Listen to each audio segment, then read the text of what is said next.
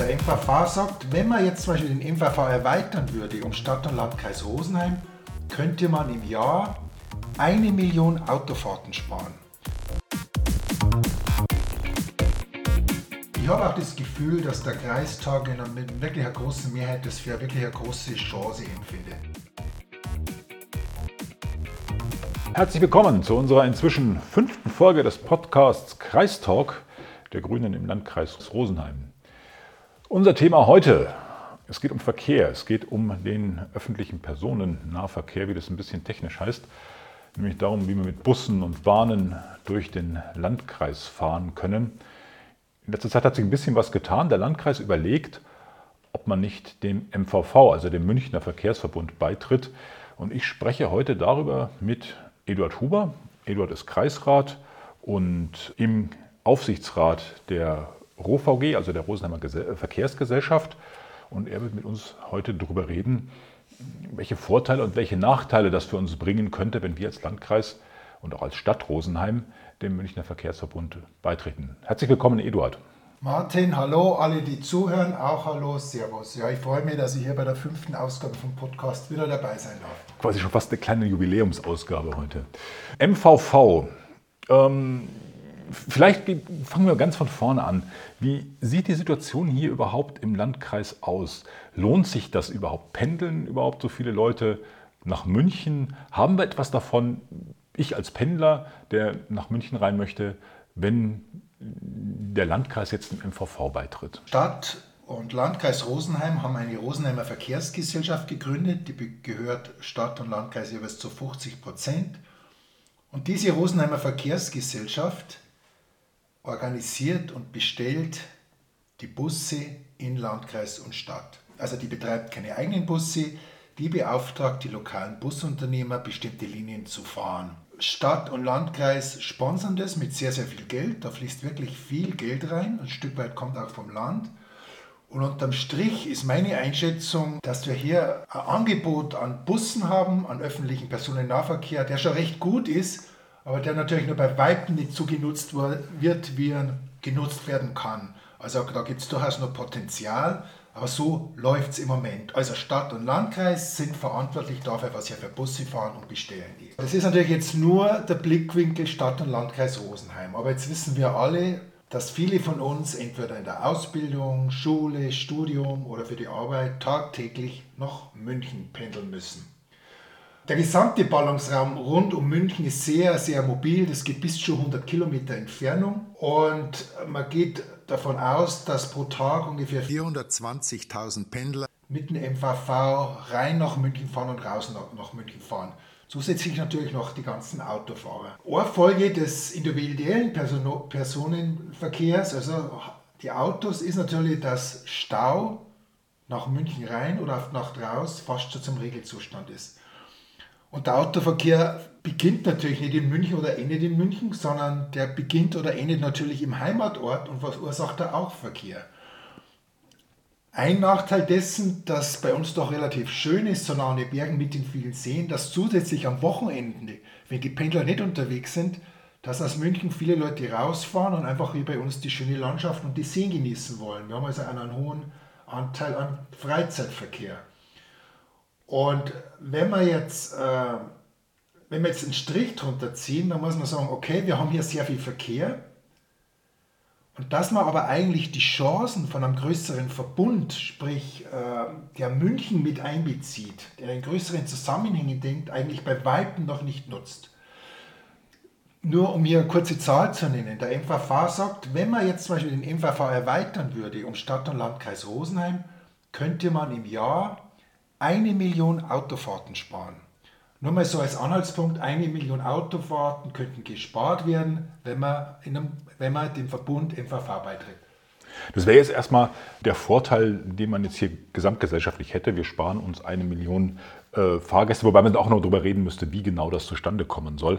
Aber da reden wir vielleicht nachher drüber. Vielleicht erstmal, um uns ein bisschen äh, das vorstellen zu können. Ich als Fahrgast Ändert sich denn da wirklich was? Du sagtest vorher, nach wie vor ist der, äh, ist der Landkreis für die Bestellung des Nahverkehrs zuständig. Das heißt, er sagt, was dort fahren wird. Was ändert sich jetzt für einen Fahrgast, wenn wir in einem Jahr, in zwei Jahren dem MVV beigetreten sind? Also ich glaube, am, am meisten kann man, besten kann man sich vorstellen, wenn man in München ist und sieht, okay, da gibt es da gibt's in der Mitte München und außenrum gibt es eine Menge Zonen, wo wahnsinnig viele Landkreise, wo ich glaube acht Landkreise drin sind, ein Haufen Städte, ein Haufen Kommunen, wo man quasi mit einem Fahrschein hinsteigen kann, äh, hinfahren kann. Also es gibt ein Ticket für die ganze Reise, wenn man innerhalb des MVVs unterwegs ist.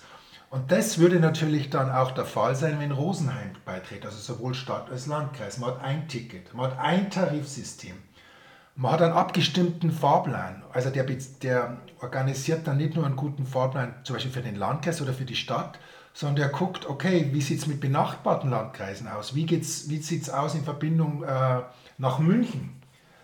Dann gibt es eine einheitliche, übergreifende Fahrplanauskunft. Die Fahrplanauskunft sagt dann nicht nur, wie komme ich von was weiß ich, von Brie nach Rosenheim, dann sagt man dann auch gleichzeitig, wie komme ich von Rosenheim weiter nach München und vielleicht muss ich dann noch irgendwo anders hin mit dem Bus. Das wäre alles in einer Fahrplanauskunft drin. Also ein ganz entscheidender Punkt ist natürlich, dass man sich dadurch auch Kostenersparnisse verspricht. Es ist zum Beispiel so, wenn Sie mit dem Bus irgendwo hinfahren zum Zug, dann unabhängig davon, wie lange der Bus unterwegs sind, und sei es auch nur ein Kilometer, wo Sie mitfahren, Sie zahlen grundsätzlich eine Grundgebühr. Dann fahren Sie mit dem Zug, da zahlen Sie auch schon mal wieder die Grundgebühr. Dann steigen Sie in München um, fahren vielleicht dann mit dem Bus, dann zahlen Sie auch einen Mindestpreis. Wenn das alles ein Tarif wäre, dann würde, würde die Grundgebühr nur einmal anfallen. Das verspricht Ersparnisse. Also unterm Strich, was ein MVV-Beitritt für einen Fahrgast bringen könnte, erstmal, dass alles aus einer Hand ist und sicherlich schon von Anfang an so einen bestimmten Anteil an, an ähm, geringeren Preisen. Was nicht auf Anhieb passieren wird, dass sich das Angebot an Bussen, an Zügen erweitert, weil wie gesagt, das wird ja wiederum nicht von MVV eigenverantwortlich beauftragt, sondern das müsste ja aus dem Landkreis und aus der Stadt kommen. Bisher ist es ja so, die Stadt Rosenheim oder auch eine Kommune wie Bad Endorf, die bestellen auf ihre Rechnung mehr oder weniger einen Nahverkehr, sind dazu natürlich vom Gesetzgeber verpflichtet, den Nahverkehr zu organisieren in ihrem Bereich. Ähm, was hat die jetzt davon, wenn mit einem Mal der MVV da mitspielt? Oder auch die, die Frage, die, die sich dann sofort an versteht der MVV wirklich was von einem Nahverkehr auf dem Land? Bisher sind ja im MVV bereits acht Landkreise beteiligt. Also Rosenheim wäre nicht der erste Landkreis, der drin ist. Da ist Ebersberg drin, da sind im Norden von München einige Landkreise drin, im Westen, im Osten. Also da gibt es durchaus eine Menge Erfahrung. Das Zweite, was hat jetzt eine Stadt oder ein Landkreis davon? Der Landkreis investiert und auch die Stadt eine Menge Geld in den öffentlichen Personennahverkehr.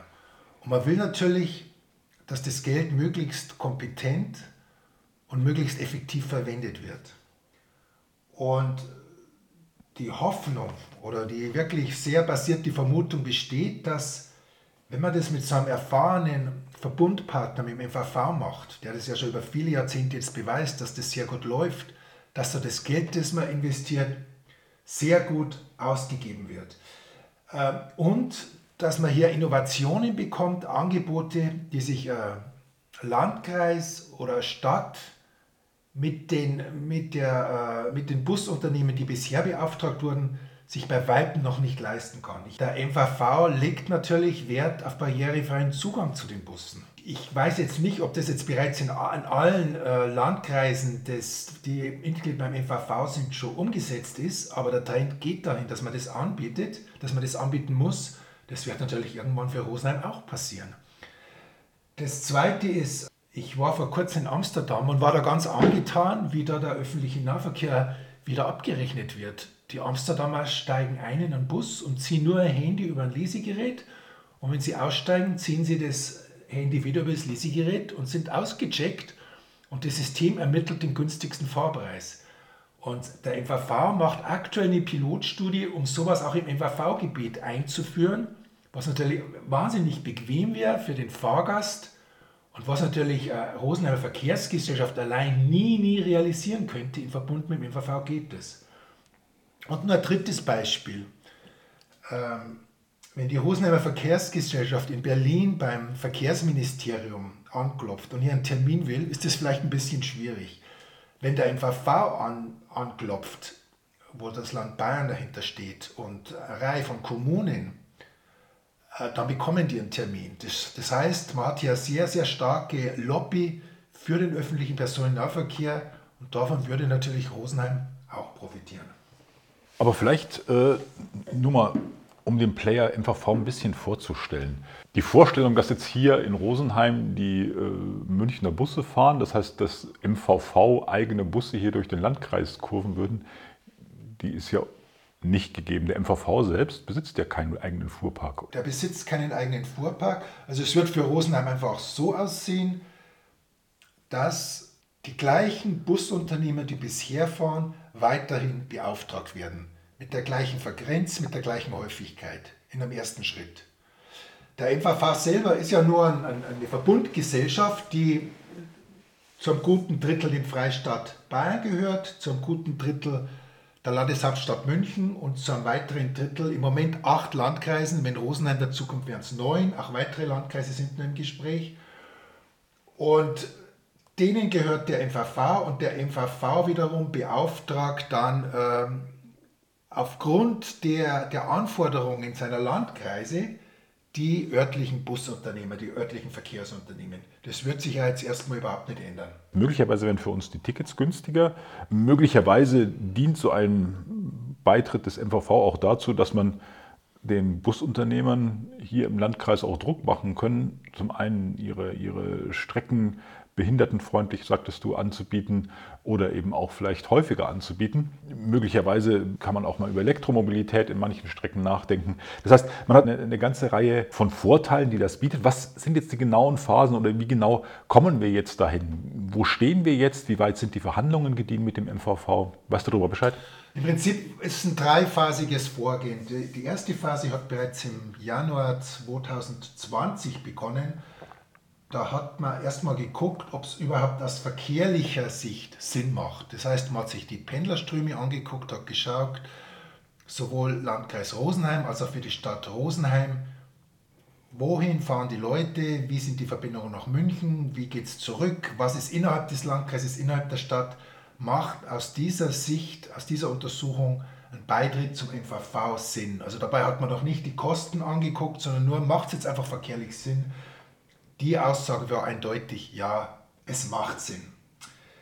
Dann ist man in die zweite Phase gegangen, die jetzt kurz vor Vollendung ist. Also da sind wir jetzt kurz dabei, äh, die Ergebnisse zu bekommen. Und zwar geht es darum, macht es auch wirtschaftlich Sinn? Man hat Verkehrserhebungen gemacht, wie wirkt sich das auf den Tarif aus? Wie wirkt sich das auf die Einnahmen aus, wenn wir mehr Verkehr organisieren?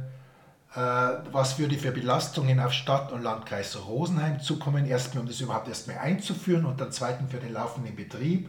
Und da gibt es jetzt mittlerweile belastbare Zahlen, sodass sowohl Stadt und Landkreis wissen, woran sie sind.